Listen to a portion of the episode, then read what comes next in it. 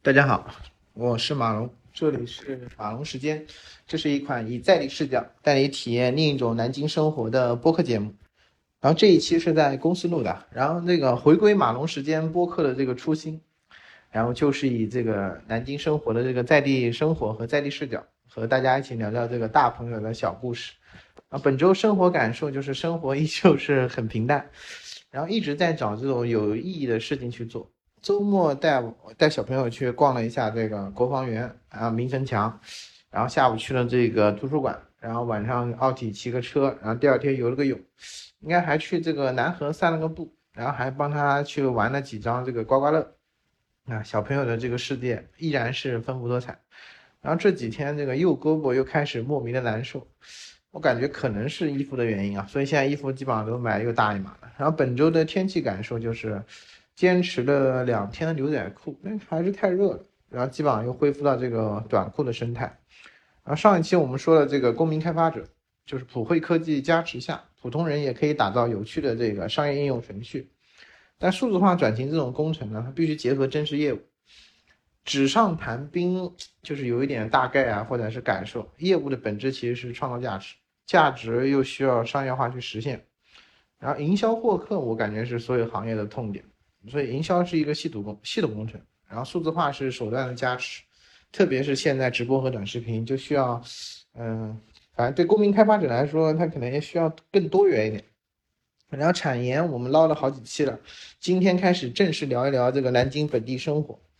然后本期主题就是马龙在动在地生活之南京大学故事。然后其实最近很火的这个 City Walk，然后一直有个想法叫做 Open 这个 Campus。就走遍南京每所大学，啊，不知道大家去过哪些啊？其实马龙走过的主要集中在这个仙林和市区，所以我们第一第一部分主要是仙林这个年限的大学故事，啊，仙林核心呢是仙林南大，而仙林南大里面有个恩宁剧场，我记得多少年前好像是一五一六年，然后有一期这个校园歌手大赛，我记得那个主持人是陈杰思，然后现场那个嘉宾应该是陈粒，啊，我就去过这一次。然后仙林南师大去的比较多，南师大印象就是食堂很多，一二三四五，一二三四四个食堂，然后基本上就是便宜加大碗，然后十块钱吧。然后晚上操场跑步的人特别多，啊，特别是像这个可能这个季节还好，嗯，如果毕业季的话，它就会有跳蚤市场，能买到很多书。第三个就是仙林南师大中北啊，其实就是南师大的三本学院了，不知道现在在不在。然后那个学校。美女如云。以前我有一个舍友，天天晚上都要陪她去中北送礼物。啊，第四个就是仙林南有，仙林南有图书馆大，然后经常踢球。然后它的健身区的器械是比较多的。啊，仙林连线的这个附近主要可玩地标还是比较，哎，其实不是较多啊。第一个是阳山湖，阳山湖首选的就是跑步，跑步大概一个六公里的个往返。啊，第二个其实是二年的一个体验。二零年就是在仙林 阳山湖打雪仗，连打了三天雪仗。然后就是它的这个盘山路，阳山湖就是很有名的盘山路。以前我记得是《速度与激情》几啊，看完后还很多人都会去开那个盘山路。然后如果市区的话，就会去开那个环林路。然后它山顶的话是有露营的。然后仙林阳山湖的山顶应该有九个大学的这个坐标，各个方向的一个坐标。那第二块是它这个大明大明城店和这个啊大成名店和金银湖，大成名店应该现在应该不行了吧？以前就是有什么肉夹馍什么的，还有网吧。然后金银湖就是金银一七二七，晚上湖边散步或者坐着发呆的人特别多，风景肯定是比这个隔壁的阳山湖风景好多了。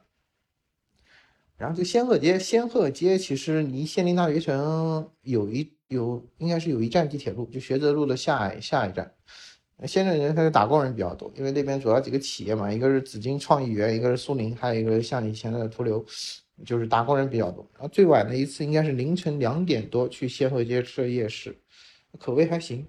啊，比较远，仙林连线比较远的就是栖霞山了，但是它不属于网红景点，它是一个纯原生态景点，然后可以爬山也可以拜佛。那这是仙林连线，仙林连线其实它这个大学故事要看你想怎么玩，但是呢，它可以吃为主。感受比较少，因为它整个仙林大学城可能是应该九九年才开始，还是九八年才开始建设的。啊，第二块就是我们这个主打的这个主城连线的大学故事，然后从西向东依次的排开来，就是首先啊最最西边的肯定就是南艺，南艺其实嗯印象最深的就是他讲座比较多，以前基本上下午都会去听讲座，然后它有一条创业街，就学校里面有一条创业街，然后鼓励各个学生去创业，嗯后面它有个南艺后街，但这个南艺后街和这个东京艺术大学这个上野啊，它这区别比较大，南艺后街它更多的是一些培训班，然后还有一些这个。类似这种现在这个鬼市卖一些文玩之类的。南艺比较有名的就是它的五二零毕业晚会啊，以前就是预约啊，以前还好去的，现在基本上就预约制啊。内部有很多剧场，然后旁边基本上几个公园嘛，一个是古林公园，还有一个就是小桃园，以及它整个的这个外清淮河。啊，从南燕啊，从南艺往东就是河海大学，河海大学其实它就是踢足球人特别多，我记得印象中以前全是那种三对三的那种。啊，只要晚点去就没有人了。我们以前有一个团队，有个运营老师，他是河海数学系的，然后后来去了香港中文大学。我印象中他是一个广西人，然后他就是初中和高中，好像初中上学是每天好像真的需要翻几座山才可以去上学的。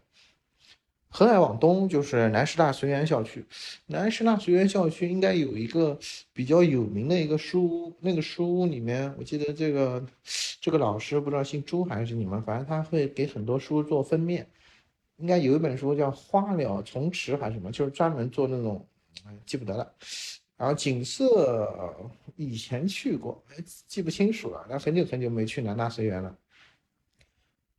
然后南大随园往东就是就是南大鼓楼校区，南大鼓楼校区就是它就是北校区就是汉口路，南校区就是广州路。嗯，南大鼓楼校区最有名的就是它那个钟楼了。南大南大鼓楼校区可玩的太多了，打球、踢球，然后附近小吃也比较多。印象中就吃过一次那个一六八一碗的一个面，它是一个那个很大的盆端上来的，比鸿福大碗面还还大。然后南大里面也有很多自习室，然后晚上自习室人跑多，然后旁边就是鼓楼公园，啊，以前最早的这个南京鱼角，啊，接下来就是东南大学了。东南大学印象深的就是打篮球，所以去做机器的时候就会，以前就以前确实啊，天天天天跟着我哥天天跑。现在这个生活质量啊，也不能叫生活质量下降，就现在来说就是没事做。呃，第三个，第三个就是环林路连线的这个大学，它其实也是从西向东依次排开。然后一开始西安门，西安门主要是南航，南航就是晚上打羽毛球和跑步的人比较多。以前有和一个基友，就是南航的秋田，他那个追着那个梧桐叶跑啊，就是现在我昨天也微信找了他，就是说感觉这个画面现在还是 在脑袋里面历历在目。然后就是下马坊，下马坊就是到南龙了。南龙就是它的梅花特别香，然后它有一个超级超级大的一个操场，校门直达中山陵，就是每天都可以环林路，就每天南农的学生都可以环林路玩来玩去的。生活主事是啊，生活质量和生活指数是爆满的，它基本上就是绿肺。然后这个孝宁卫的南理工，啊，只记得当时。嗯，我们应该公司有个同事组织了和南理工的学生连队踢了一场足球，然后踢了半场，对方觉得我们太菜就不踢了，啊，所以就是做机器啊，我感觉最大的一个感受就是什么，就是以前真的好能跑，然后这是纯纯回忆的一期啊，原来以前还是比较能折腾，其实也比较好，就是可以去这么多大学玩，我不知道现在大学是不是这么方便的进出啊，然后因为我本身去江宁的大学比较少。就去过那个交通职业技术学院，以前陪一个人去配过眼镜的，很早很早以前了，应该是一五一六年，完那边有个小吃街吧。然后纯纯回忆就是生活，其实以前的马龙除了各种闲逛之外，就是跑步。南京的跑步路线是比较多的，然后跑者必去的其实就是玄武湖的这个环湖线，然后速度与激情的这个环林路的这个博爱线啊，包括现在新进的这个网红的就马渡的夜市线。然后包括这个佛系的佛系健身的这个奥体中心线，以及这个远郊的就方山的这个玫瑰线，其实还有很多。所以下一期的这个主题，我基本上会聚焦在这个叫马龙在地生活，跑遍南京每条路线。然后大家下期见。